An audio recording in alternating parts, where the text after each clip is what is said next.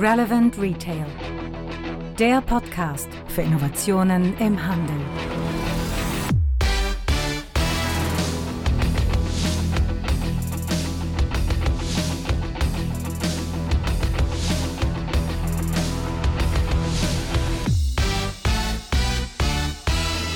Und damit startet Folge 60 unseres Retail Innovation Radios.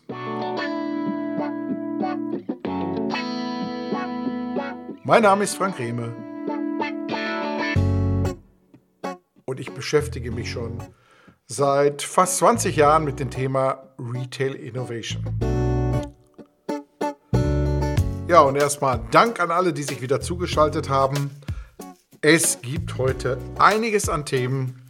Fangen wir einfach mal an mit der kleinen Übersicht. So, als erstes berichten wir über die NRF, die größte Handelstechnologiemesse der Welt. Die haben wir ja in New York besucht und wir berichten ja in jedem Jahr immer über die neuesten Trends da und das werden wir heute tun. Dann gibt es die größte Handelsmesse der Welt und die findet natürlich hier in Deutschland statt. Kein Wunder, wir sind ja wirklich auch Handelsland mit Nummer 1. Ja, die Euroshop. Die Euroshop ist Ende letzter Woche zu Ende gegangen. Wir waren äh, ja mit unserem Partnerverband Popeye, der jetzt Shop heißt, müssen wir auch nochmal drüber reden, ähm, waren wir da mit eigenem Stand vertreten von über 1200 Quadratmetern. Wir haben viele Messetouren gemacht, wir haben ganz viel gesehen und wollen einen kleinen Zusammenhang, eine kleine Zusammenfassung natürlich auch hier bringen.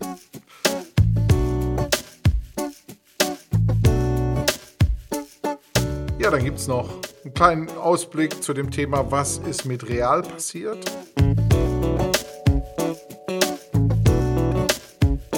Dann berichten wir nochmal über News aus dem Kompetenzzentrum Handel.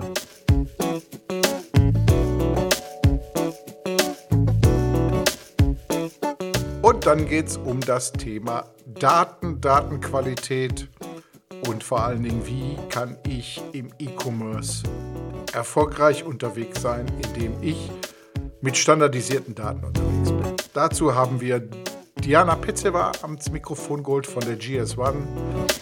Da freue ich mich schon gleich auf dieses Interview. Ja, kommen wir gleich zum Thema der NRF, unser erster Punkt eigentlich heute. NRF, die große Messe schlechthin in New York, immer am zweiten Wochenende im Januar. Eigentlich eine gute Zeit, man hat da eh noch nicht so viel auf dem Kalender und trifft sich dann ja mit der kompletten Community eigentlich in New York. Ist mittlerweile schon fast so eine Art Klassentreffen dort. Auch viele Deutsche da mit Rahmenprogrammen und so weiter. So, aber was gab es an großen Technologien dort? Die haben da zwei Riesenhallen eigentlich äh, uneigentlich natürlich auch, mit ähm, ganz vielen Themen rund um Technologie im Handel. Also solche Dinge wie bei der Euroshop, dass man da Ladenbau oder so sieht, den wird man da nicht finden. Es bleibt einfach beim Thema ähm, der Technologie.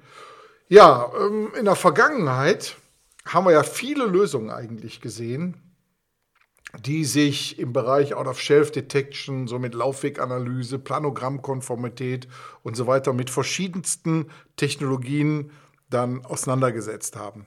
Das heißt, äh, dass zum Beispiel beim Out-of-Shelf-Detection sehr viel Vorschubsysteme mit dabei waren, die letztendlich auch gezeigt haben, was noch im Regal ist. Wir hatten im Bereich Planogrammkonformität dann so einen Bildabgleich und für Laufwegsanalyse hat man, ja, ich sag mal, Wärmesensoren, Mobilfunktracking und so weiter gemacht.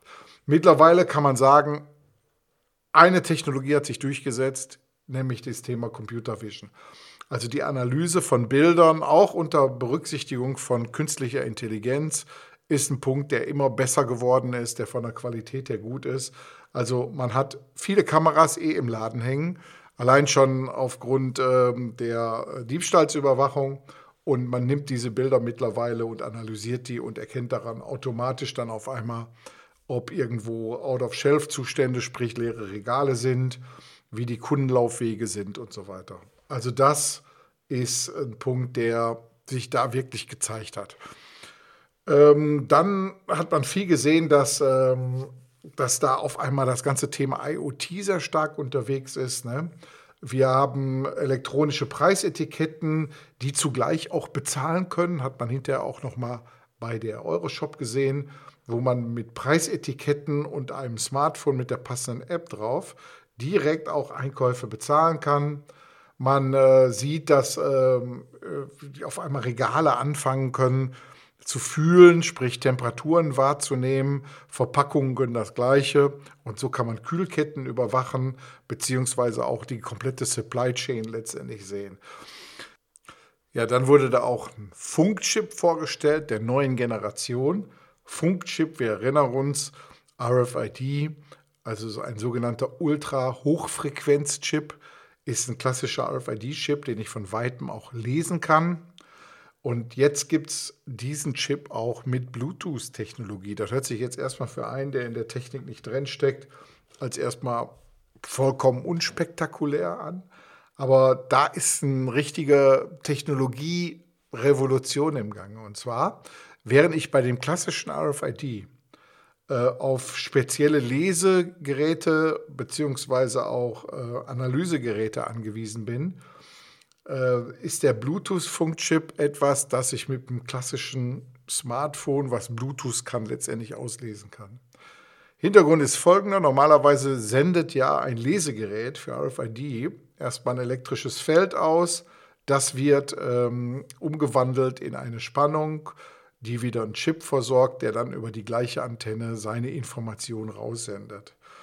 So, und dieser neue Funkchip, der geht hin und nimmt die bestehenden Funkfrequenzen, die eh um einen rum sind, sprich Mobilfunk, WLAN, äh, benutzt die zur Spannungsgenerierung und sendet dann über den Bluetooth-Kanal seine Information raus.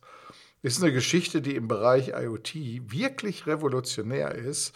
Allerdings war der Prototyp, der da gezeigt wurde, na, ich sag mal, sehr prototypisch, um das mal vor sich auszudrücken. Also ich wäre mit dem Ding so wie der da war, jetzt nicht unbedingt auf eine Messe gegangen, weil die Anwendungsfelder dahinter fehlten.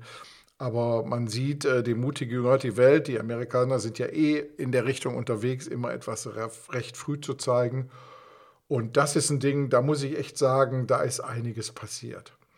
So, dann ist natürlich etwas, was mich wieder sehr zum Schmunzeln gebracht hat.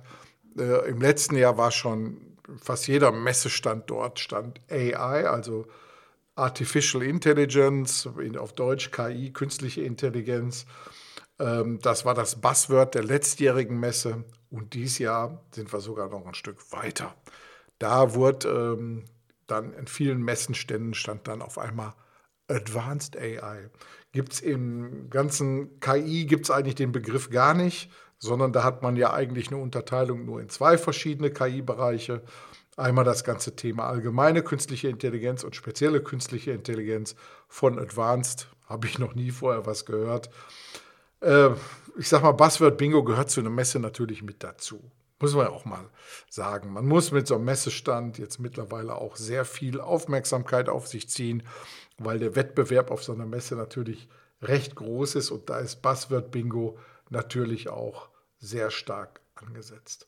So, aber es geht letztendlich darum, dass jetzt auf einmal das ganze Thema künstliche Intelligenz und Retail Analytics sehr stark in den Vordergrund gekommen ist dabei, dass man Vorhersagen machen kann, wann in so einem Laden hier zum Beispiel die berühmten Out-of-Shelf-Zustände sind, dass man so ein Store Managers Dashboard, also wo praktisch der, der Store Manager sehen kann, was in seinem Store eigentlich passiert, wo drohende Regallücken sind, bis hin zu wo drohende Kassenschlangen sind, ähm, war ein ganz, ganz großes Thema dabei, ähm, wie man mit dem Thema künstliche Intelligenz ähm, und Retail Analytics in Kombination auf einmal für das Personal und die Verantwortlichen im Laden vollkommen neue Ideen generieren kann. Ja, und dies Jahr erstmalig auch zu sehen war das Thema Technologie trifft Erlebnis. Ähm, Erlebnis hat in den vergangenen Jahren nie eine Rolle gespielt. Es ging immer nur um Effizienz. Und dies Jahr war das Thema Erlebnis auf einmal ganz vorne mit dabei. Ähm, es gab, wie zum Beispiel am Stand von Intel, die übrigens immer mit einem der besten Stände haben dort, gab es wunderbare Beispiele, wie äh, Technologie auf einmal das Einkaufserlebnis steigern kann. Und das war ähm, für mich also wirklich so ein Highlight an der Messe, dass endlich das Thema Customer Experience da angekommen ist. Ja, dann, was nicht zu sehen war, waren natürlich die großen Raketentechnologien. Also ich muss wirklich sagen, äh, solche Dinge wie den kassenlosen Store äh, sieht man da in drei, vier verschiedenen Variationen mittlerweile. Aber das Thema Robotik ähm, war so gut wie gar nicht vertreten. Oder Drohnen für den Laden, die den Laden abfliegen und ähm, analysieren, 3D-Muster davon erstellen, um letztendlich auch wieder zu schauen, sind die Planogramme richtig, äh, haben wir Regallücken und solche Dinge alle. Das war überhaupt nicht zu sehen und der Grund ist eigentlich ganz einfach. Die amerikanischen Händler, die haben ja gerade eine große Krise auch und fahren so eher, ich würde mal sagen, auf Sicht und suchen Lösungen eher mit kurzfristig einsetzendem Nutzen, wahrscheinlich auch immer sehr stark, um die In-Store-Prozesse zu optimieren. Ähm, also diese intelligenten Einkaufswagen und Robotik, äh, die sonst immer so die großen Kracher da waren, die hat man da nicht gesehen und ehrlich gesagt, ich habe die im Rollout alle noch nicht gesehen, obwohl die seit zehn Jahren immer wieder gezeigt werden. Und äh, valide Piloten sind also nicht zu erkennen und deshalb hat der Handel auch keinen Bedarf an solche Dinge. Gut, ja, so viel zur NRF.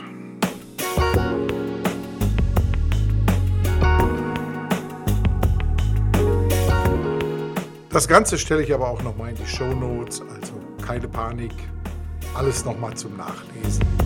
In den Show Notes verlinkt.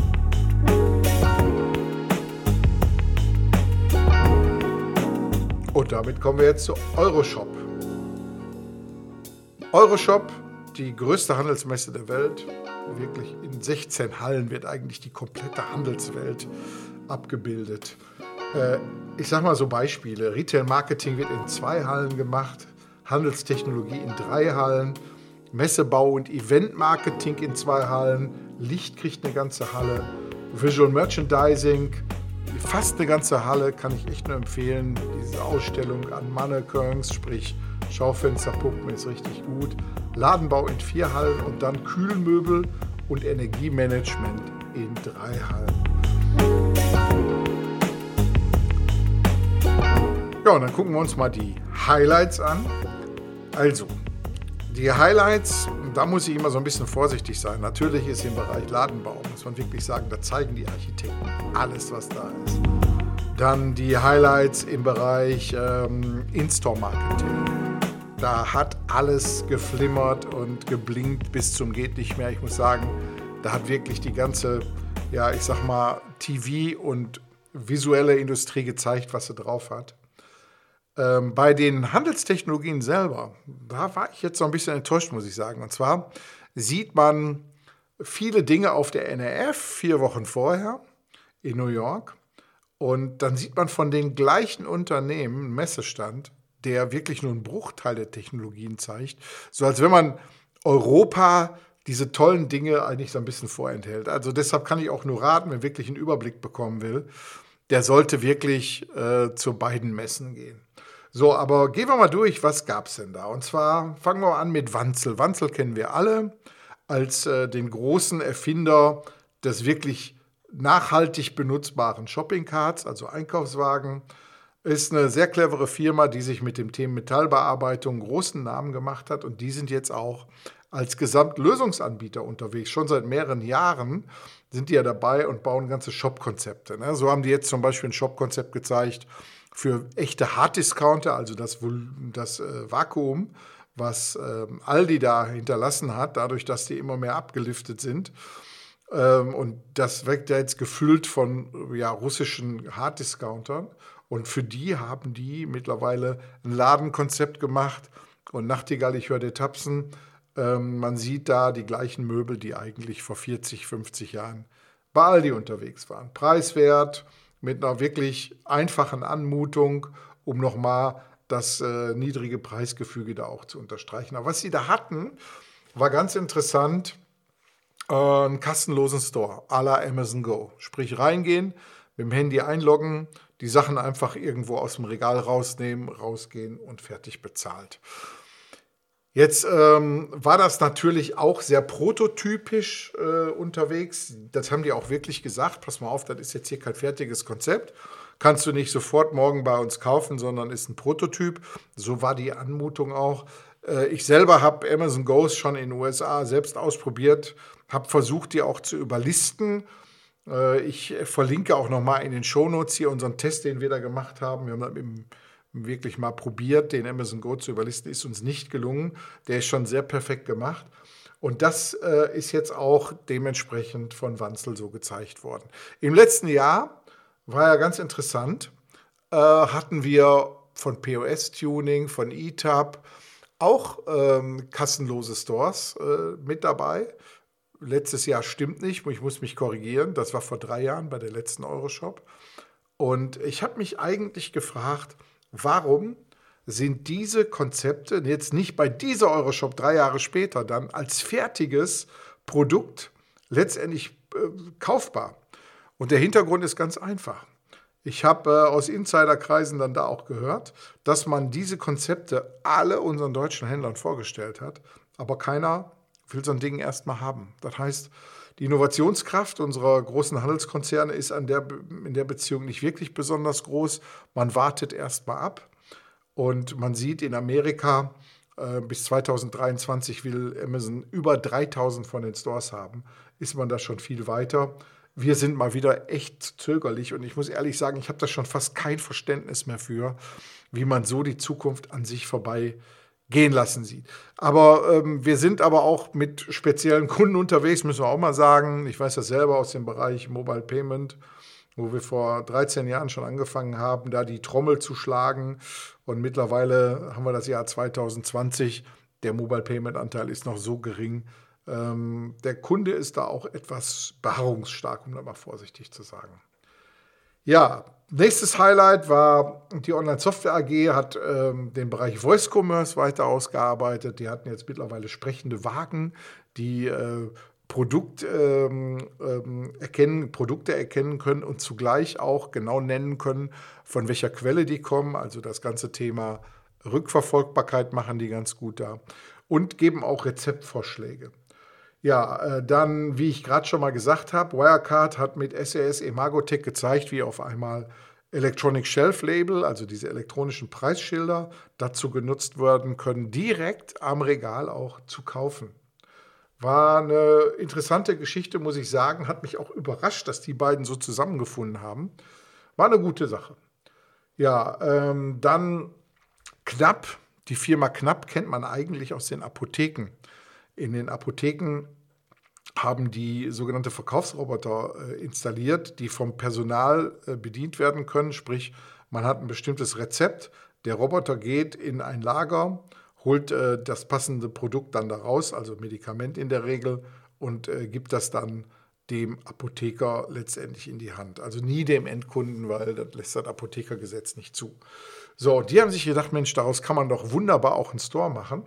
Und die haben das Produkt Retail CX, also Customer Experience, da gezeigt. Ähm, wunderbar, Automatenverkauf, eigentlich mal mit ihrem Roboter, eine große Box, ähm, mit dem man letztendlich dann durch Auswählen, wie in so einem Online-Shop, von diesem Roboter dann die Produkte übergeben bekommen hat. Ähm, Wanzel hat das auch an seinem Stand gehabt, fand ich auch ganz interessant. Nochmal auch den Knapproboter. Und zwar haben die so Container gehabt, die für Baustellen interessant ist, wo die Bauarbeiter sich dann ihr Hilfsmaterial, sprich Dübelschrauben und so weiter, direkt dort abholen können. War eine gute Geschichte, muss ich ehrlich sagen. Da ist viel Potenzial. Erstmal natürlich für den Bereich äh, Bahnhofstores, weil die Dinger sind 24-7 und ohne Personal natürlich. Ähm, lauffähig, aber natürlich auch für den ländlichen Bereich, wo sich eigentlich ein Store nicht mehr lohnt und erst recht nicht mit Personal, so einen Container hinstellen mit den Produkten, die man eigentlich fürs tägliche Leben braucht, ist eine gute Sache. Ich verlinke natürlich auch hier den Bericht von der Euroshop hier in den Shownotes. Ja, dann ähm, hochinteressant auch nochmal Octalight, Lichtersteller, speziell für den Handel. Also die sind wirklich Experten in dem Bereich, haben neue Maßstäbe im Bereich der In-Store-Beleuchtung da auch gesetzt. Sie haben vollkommen neue LED-Leuchten entwickelt und ähm, auch wirklich toll inszeniert, muss ich sagen. Man konnte sich sofort darunter vorstellen, was der Unterschied zwischen alt und neu ist, die ähm, das Sonnenlicht viel, viel mehr besser imitieren können als bisher andere Lösungen und dadurch eine ganz andere Farbwiedergabe und Produktinszenierung haben. Ja, und in der Startup-Szene gab es äh, nochmal ganz interessant Livestream-Shopping, ist praktisch Verkaufsfernsehen Fernsehen im Internet in Asien schon ähm, sehr, sehr weit verbreitet. Und hier gibt es ein Startup, äh, Lisa heißt das, der die Technik hier bei uns jetzt auch etablieren will und auch schon in manchen Piloten laufen hat. Ich verlinke das alles hier in den Shownotes, können wir uns dann noch anschauen.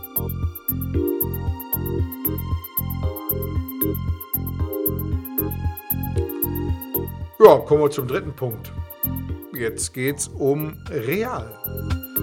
Also Real, die große SB-Warenhauskette mit 1, 320, knapp über 320 Läden in Deutschland und sehr weit verbreitet auch in Osteuropa. Die waren in Polen, die waren in Rumänien, die waren auch in Russland. Ja, eigentlich ein sehr internationales SB-Warenhausformat ist bald Geschichte. Die Kette wurde von der Metro Group ja als eigentlich letztes, was sie hatte, jetzt verkauft an Investoren, die sie zerschlagen wollen. Und äh, soweit ich jetzt informiert bin hier aus der Fachpresse, werden viele Märkte äh, zugemacht, also so gut 50 werden zugemacht. Ähm, Teil wird an Wettbewerbern verkauft, sprich Kaufland und Edeka. Und ein paar werden weiter betrieben. Aber eigentlich ist es wirklich schade um dieses Format, denn real, da können sich die wenigsten überhaupt noch mal dran erinnern, war 2008 das Aushängeschild des deutschen Handels letztendlich. Real war damals äh, mit seinem Future Store wirklich the leading edge im Bereich Handelstechnik. Da sind ähm, sehr viele Dinge entwickelt worden, die heute teilweise immer noch ähm, als atemberaubend angesehen werden. Und ähm, ja, damals hatte die Metro den Anspruch, äh, der Innovationsführer im weltweiten Handel zu sein und hat das dann in den Future Store von Real in einer eindrucksvollen Weise dann da auch gezeigt. Ja, und zwei Jahre später, da erinnern sich auch die wenigsten nur noch dran, hatte Real das erste Click-and-Collect-Format in Deutschland. Ähm, der Real Drive war ein Format, in dem man eigentlich vom Handy aus oder am Rechner bestellen konnte und zwei Stunden später konnte man seine Produkte abholen. Ich erinnere mich noch sehr gut an den Eröffnungstag, als die ganzen Wettbewerber alle da waren und sich angeguckt haben, wie real das ganze Thema nach vorne bringt. Ja, und dann wieder ein paar Jahre später hat Real aus seinem Online-Shop real.de eine Plattform gemacht und mittlerweile ist es ja die Nummer drei in Deutschland. Wissen die wenigsten Leute. Über diese Plattform sind ganz, ganz viele Händler angeschlossen. Mittlerweile ist sie auch vernetzt äh, mit anderen Plattformen in Rumänien und Italien. Und ähm, damit ja, ähm, ist es mit eins der bedeutendsten Plattformen in Deutschland geworden. Ja, real wird Geschichte. Leider, äh, man sieht, einstige Größe hilft einem nicht weiter, wenn man an anderer Stelle irgendwo kaputt gespart wird. Die Mitarbeiter haben es überhaupt nicht verdient. Ich muss ehrlich sagen, ich habe die immer als ganz, ganz tolle Menschen kennengelernt und ich drücke denen alle Daumen, dass die, ja, wenn sie nicht mehr bei Real unter dem Dach sind, aber zumindest woanders, ein gutes Zuhause finden und bei dem Fachkräftemangel, den wir momentan im Handel auch spezifisch haben, glaube ich, wird es kein Problem sein, irgendwo einen neuen Job zu finden.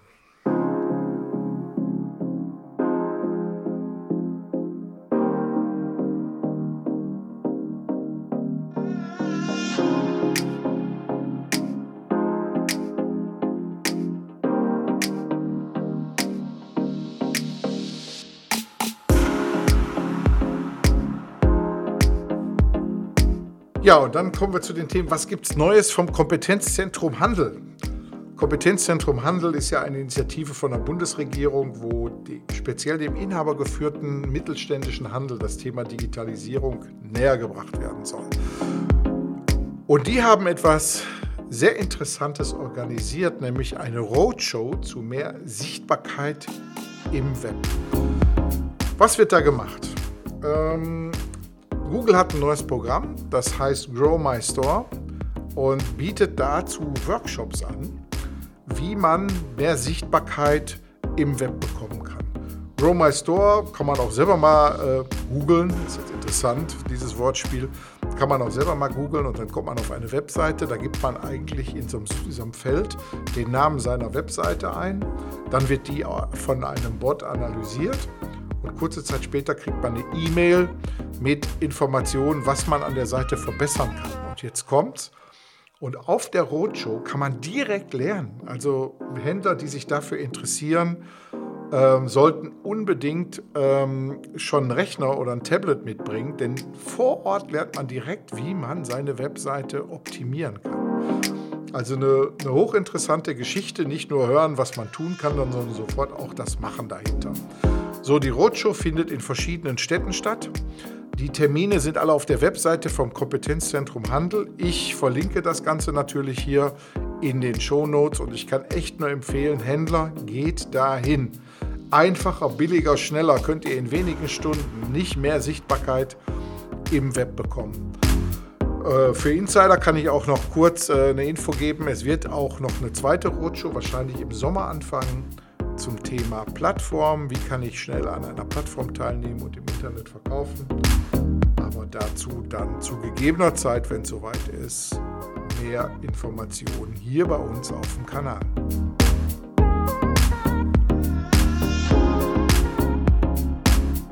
So, damit kommen wir jetzt zum Thema des Interviews. Ich habe Diana Petzeva hier ans Mikro bekommen. Vielmehr nicht hier, sondern in der Whitebox in Langenfeld. Diana Petzeva ist von der GS1. Wir haben über die GS1 hier schon öfters gesprochen. GS1 steht für Global Standards 1, die das ganze Thema der Standardisierung im Handel besonders nach vorne treiben. Und Diana hat uns äh, Informationen mitgebracht, wie man durch Unterstützung von GS1 im Bereich Digitalisierung wesentlich besser nach vorne kommen kann. Wie? Das hören wir uns jetzt mal an. Ich sag mal, Band ab.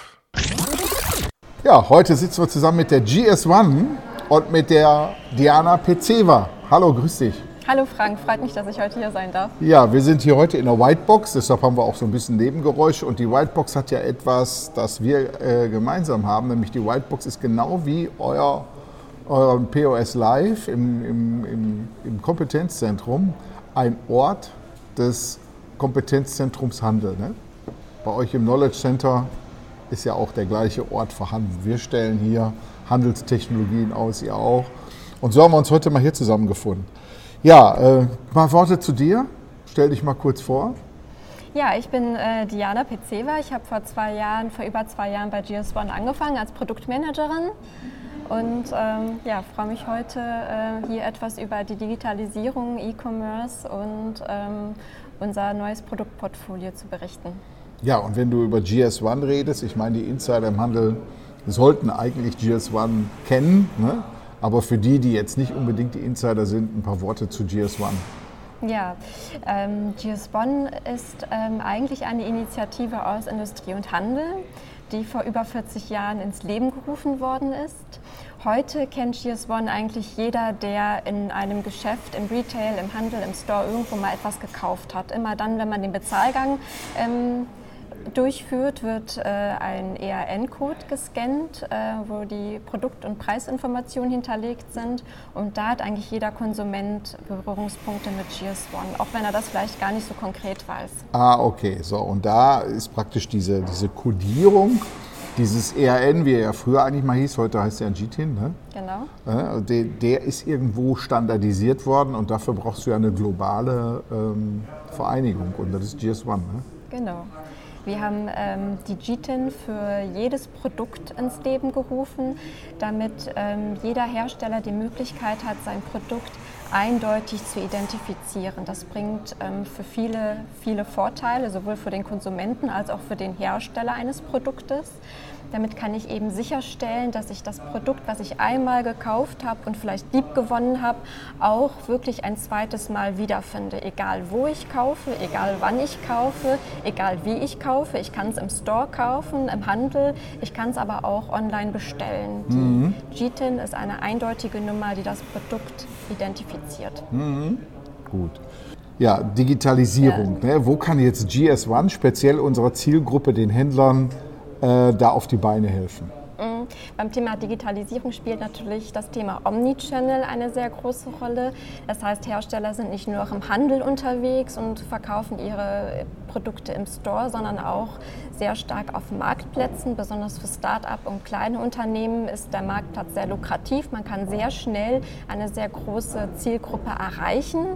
Und dann ist es eben wichtig, meine Produkte eindeutig mit der GTIN kenntlich zu machen, entsprechende Produktdaten zu hinterlegen, damit der Kunde auch genau weiß, was er bekommt. Für den Hersteller hat das sehr große ähm, Vorteile, weil er die Möglichkeit hat, ähm, sein Produkt optimal der Zielgruppe bereitzustellen.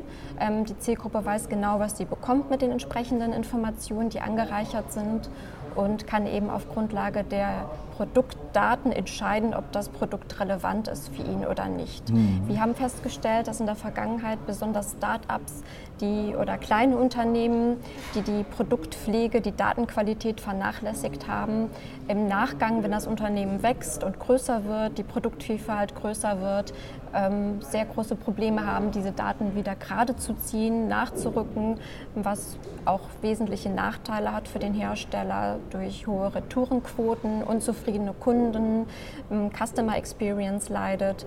Deswegen ist das Thema GTIN und gute Produktdaten, gute Produktqualität sehr wichtig beim Thema Digitalisierung.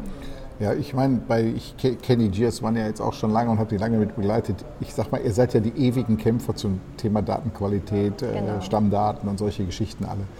Aber jetzt nochmal, ähm, wenn ich jetzt angenommen ein kleiner Händler bin und ich habe auch noch eine Manufaktur mit dabei, ich sag mal, ich stelle meine Produkte, die ich verkaufe in meinem Laden teilweise dann auch selber her, dann macht es natürlich Sinn, da eine GTIN zu haben, ne, um überhaupt an Marktplätzen teilhaben zu können. Und wenn wir von Marktplätzen reden, dann gibt es ja einmal die großen Bekannten wie ein eBay und Amazon, wobei der Amazon ja nicht nur alleine Marktplatz ist, sondern auch Händler noch mit dazu. Aber es gibt ja auch so viele lokale Helden, die in der Richtung unterwegs sind, wie eine Locamo und alle anderen auch. Und dafür brauche ich ja, um da teilzunehmen, dann auch eine GTIN, damit genau die Effekte, die du gerade erzählt hast, da auch eintreffen. Ne? So, und wie läuft denn der Prozess ab? Wie komme ich denn jetzt an so ein Ding dran, wenn ich äh, jetzt feststelle, Mensch, ich möchte da äh, dran teilnehmen und wie gehe ich da jetzt dran? Am einfachsten ist es eigentlich, unsere Webseite aufzurufen. Der Bestellprozess ist ganz einfach. Man kann sich entscheiden, je nachdem, was man für, eine, für ein Produktspektrum hat, für ein sehr kleines Paket von 10 GTINs oder eben dann doch für das größere Paket. Das inkludiert aktuell ähm, 1000 oder mehr GTINs, je nachdem, wie viel man benötigt. Und ähm, ja, das Ganze kann man im Rahmen einer GS1 Complete Mitgliedschaft abschließen, trägt nur noch seine Daten ein auf unserer Bestellmaske und kann ähm, zwei, drei Tage nachdem dann die Zuteilung der GLN stattgefunden hat, auch schon direkt mit dem Verkauf loslegen. Jetzt hast du gerade ein Zauberwort gesagt, Complete. Heißt ja eigentlich dieses Gesamtprodukt von der GS1. Ne? Und aus welchen Komponenten besteht das alles? Mhm.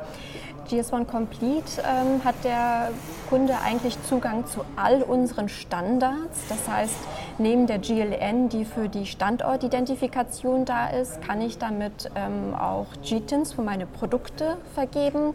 Ich kann aber auch ähm, Transportetiketten dadurch erstellen, wenn ich beispielsweise meine ähm, Lieferungen nachverfolgen möchte ähm, oder wenn ich das Zentrallager von Amazon oder anderen großen Retail-Stores beliefern möchte.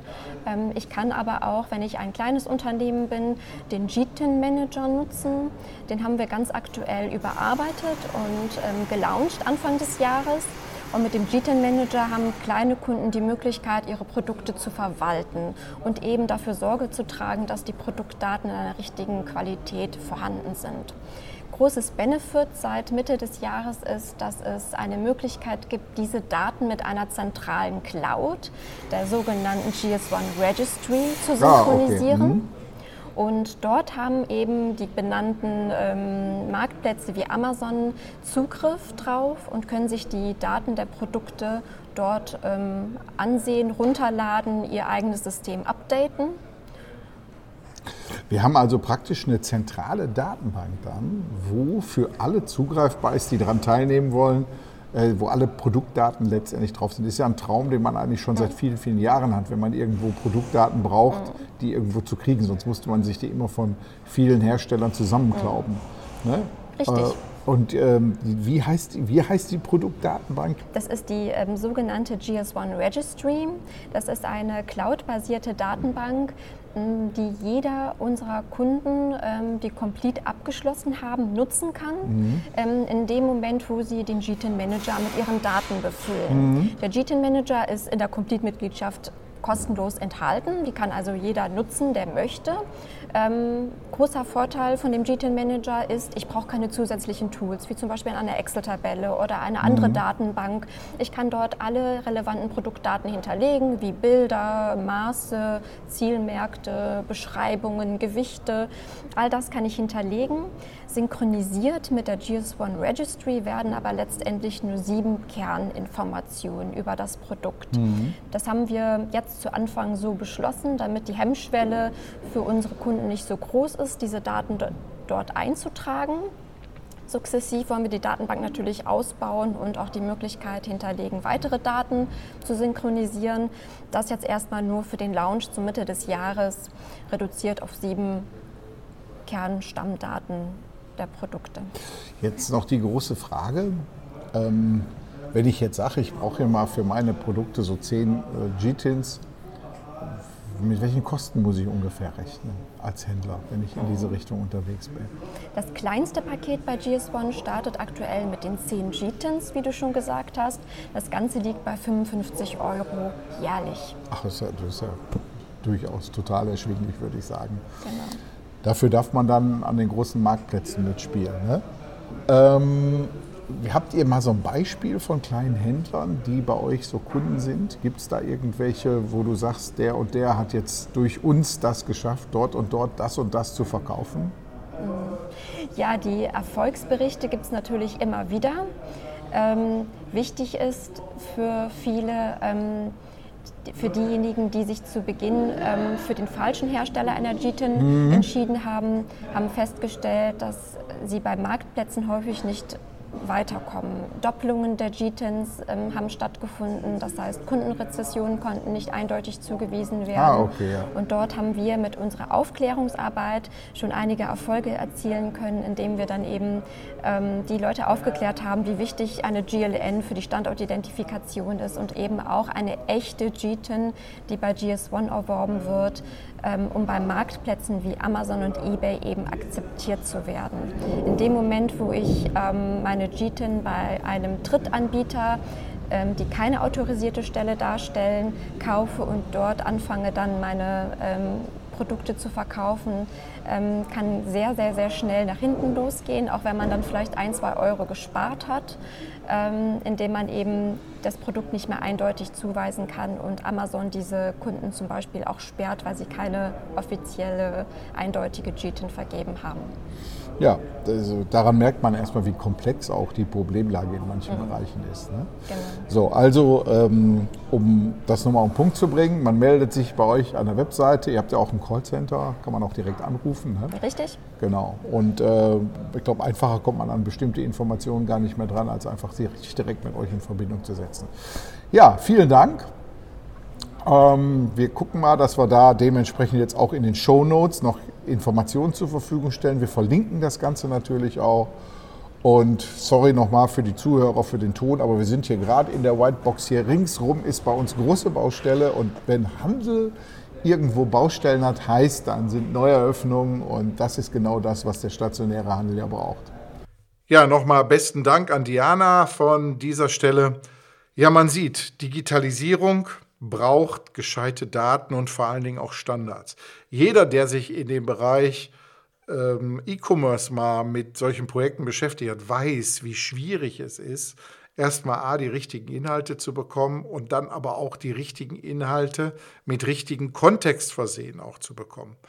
Eine große Herausforderung. Ich bin froh, dass die GS1 sich darum kümmert. Wer mehr Informationen haben will, gerne auf deren Webseite. Finden wir hier in den Shownotes natürlich auch verlinkt. Und ansonsten sage ich, ja, wir haben es für heute.